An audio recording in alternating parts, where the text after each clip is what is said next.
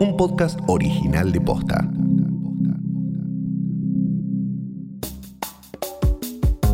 Ayer entró en vigencia la nueva ley de alquileres. Te contamos todo lo que tenés que saber antes de firmar un nuevo contrato. Además, la UBA está entrenando perritos para detectar el coronavirus. Otro motivo más para amarlos. Hoy es jueves 2 de julio. Soy Martina Sotopose y esto Paso Posta. Queda aprobado entonces por 41 votos afirmativos y resulta aprobada entonces el orden del día 49-20 se convierte en ley y se comunica al Poder Ejecutivo Nacional. Ayer se promulgó la ley de alquileres que regula la actividad inmobiliaria y de los inquilinos. La ley se aplica a todos los contratos que se firmen a partir de ahora, pero no a los que ya fueron firmados. Hace cuatro años que se intentaba avanzar con estas reformas en el Congreso sin éxito. La medida intenta sanear varios de los abusos que vivieron los inquilinos y las inquilinas durante los últimos años. Hola, soy Tatiana, tengo 26 años y a mí me pasó que siendo monotributista no me dejaban alquilar en ningún departamento si no presentaba un recibo de sueldo en blanco de otra persona. También me ha pasado en muchos departamentos de que te pedían tres meses de adelanto para entrar al departamento. Me llamo Ivana, tengo 25 años, mi dueña nefasta me hace pagar las expensas extraordinarias porque si no me amenazó con que me iba a echar antes de tiempo del departamento. Hola, ¿qué tal? Mi nombre es Florencia, inquilina de un PH de paternal. Todos los meses, cuando viene el propietario a cobrar el alquiler, no solo que entra a la casa, que eso ya es un poco invasivo, no, él se agarra de que como nosotros no pagamos el gas, nos presiona todo el tiempo con esto. Como nosotros no pagamos el gas, tendríamos que arreglar todo lo demás. En realidad, él se tendría que hacer cargo de los gastos, como en cualquier contrato de alquiler, pero cuando los chicos entraron, además de firmar el contrato de alquiler normal, firmaron otro contrato. En este contrato dice que todos los arreglos nos tenemos que hacer cargo nosotros. Ahora estamos todo el tiempo con esta presión de que cualquier cosa que le pase a la casa lo tenemos que hacer porque bueno, está este contrato, este contrato B. Te explicamos las 10 cosas que tenés que saber si sos inquilino es el plazo mínimo de un contrato? Según la nueva ley, los contratos deben durar como mínimo tres años. ¿Y las prórrogas? Tres meses antes de que se termine el contrato, se deberá informar a los inquilinos si se renueva y en qué condiciones. ¿Cuánto tengo que pagar de depósito? El monto del depósito tiene que ser igual o menor a un mes de alquiler y es válido por los tres años de contrato. Al finalizar, y siempre que no haya deudas pendientes, te lo tienen que devolver y en efectivo al valor del último mes de alquiler. Eso es genial. ¿Quién paga ABL, impuestos y expensas extraordinarias? Servicios, expensas comunes y ABL paga el inquilino. Impuestos inmobiliarios y expensas extraordinarias el propietario. ¿Y la garantía? La ley te permite nuevas opciones para presentar como garantía. Puede ser título de propiedad inmueble, aval bancario, seguro de caución, fianza o alguna garantía personal como puede ser un recibo de sueldo o un certificado de ingresos. El inquilino debe proponer al menos dos de estas alternativas. La garantía requerida no puede ser mayor al valor de 5 alquileres mensuales. Es decir, si pagas 30 mil pesos de alquiler, la garantía debe ser igual o menor a 150 mil pesos. Si como garantía solo presentas un recibo de sueldo o un certificado de ingresos, el monto puede elevarse a 10 alquileres. ¿Y con los arreglos qué pasa? Los arreglos de la casa están a cargo del dueño. Si se trata de algo que no es urgente, el propietario tiene 10 días para hacer la reparación. Caso contrario, el inquilino puede solucionar el problema por su cuenta y se le deberá descontar el gasto en su próximo pago mensual. ¿Cuánto me pueden cobrar por comisión inmobiliaria? La comisión no puede superar los máximos establecidos en cada jurisdicción. Por ejemplo, en la ciudad de Buenos Aires no se puede cobrar. En otros casos, la comisión no podrá ser mayor a un mes de alquiler. ¿La nueva ley regula los precios de los alquileres? No, los valores son libres, pero lo que está regulado son los aumentos. Ya no se van a poder hacer ajustes semestrales, cuatrimestrales, periódicos, incluso si están pactados en el contrato.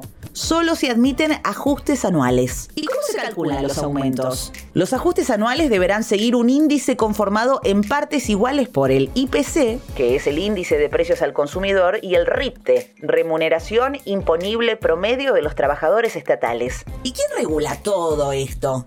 Los contratos van a tener que ser declarados ante la FIP. En otras palabras, la ley blanquea la actividad de las inmobiliarias, uno de los sectores que más factura en negro.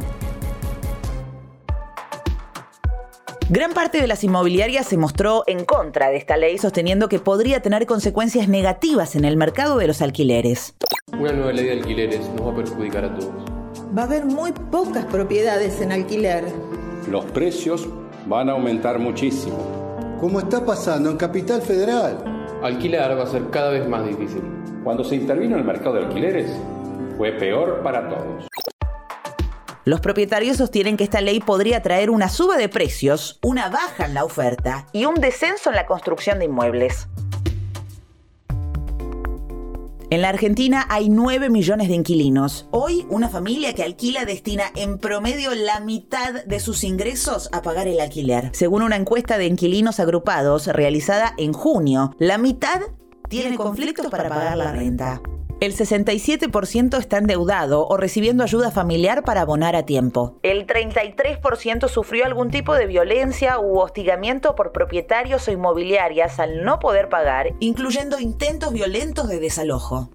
Y a raíz de la pandemia, el 68% redujo sus ingresos o directamente dejó de percibirlos en los últimos meses. La nueva ley es de gran importancia e impacto, especialmente en la zona metropolitana. Somos el primer país de la región en tener una ley de alquileres que regule estrictamente el sector y proteja a los inquilinos.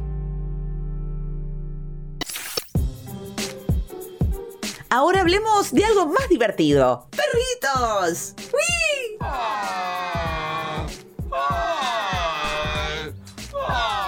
La UBA va a empezar a entrenar perros para detectar el coronavirus. La Facultad de Ciencias Veterinarias trabaja en un proyecto de entrenamiento de canes para la detección del agente viral que produce COVID-19. Nos hicimos la pregunta, al igual que hizo la gente de la escuela de Alfort, de veterinaria que está en Francia, es los perros que detectan otras enfermedades. ¿Podrán detectar también a personas que están cursando la enfermedad de coronavirus COVID-19? Ella es Paula Caranchi, secretaria de Extensión de la Facultad de Ciencias Veterinarias. En Francia pusieron a prueba a los perros, tuvieron resultados positivos y muy alentadores han podido concluir que sí, que evidentemente el coronavirus genera algún tipo de sustancia o partícula odorífera particular, por decirlo nuevamente, en el cuerpo humano y que los perros son capaces de detectarla. El entrenamiento de los perros se va a realizar en la Facultad de Ciencias Veterinarias de la UBA para replicar el trabajo que hicieron en Francia, pero aquí en nuestro país. Desde hace mucho tiempo, los perros son entrenados para detectar sustancias como estupefacientes, explosivos, divisas, entre muchas otras cosas. También son utilizados en el campo de la salud. Los perros entrenados pueden detectar episodios de hipoglucemia, cáncer, melanoma y tuberculosis. ¿Posta pueden detectar el cáncer? Parece increíble, lo sé, pero los tejidos malignos o los trastornos metabólicos liberan sustancias muchas veces detectables por el olfato canino se tomaron del sudor axilar de las personas que estaban cursando la enfermedad, eh, aisladas totalmente, sin que el perro o la persona guía del perro pueda tener contacto con ellas. Y bueno, el perro tuvo que ir discriminando de una muestra a la otra y mediante su olfato, discerniendo a ver cuál era proveniente de una persona que estaba enferma de COVID y cuál no. Este método permitiría realizar un testeo rápido y de bajo costo, reservando los test de laboratorio para quienes hayan resultado positivo, según los canes. Y no pretende de ninguna manera reemplazar los test que se utilizan actualmente, que son los que sirven. Creemos que de esta manera, si se logra un alto porcentaje de animales que lo pueda detectar, va a poder colaborar y va a poder funcionar como una prueba tamiz o una prueba de screening para poder, en todo caso, seleccionar a las personas previamente.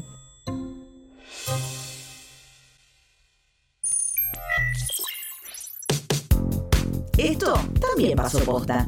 Donald Trump da marcha atrás y comienza a usar tapabocas. Acorralado por el crecimiento de contagios en su país en los últimos días, el presidente de Estados Unidos tuvo que ceder. Ahora usa barbijo en público. Al respecto declaró, Me gusta, parezco el llanero solitario.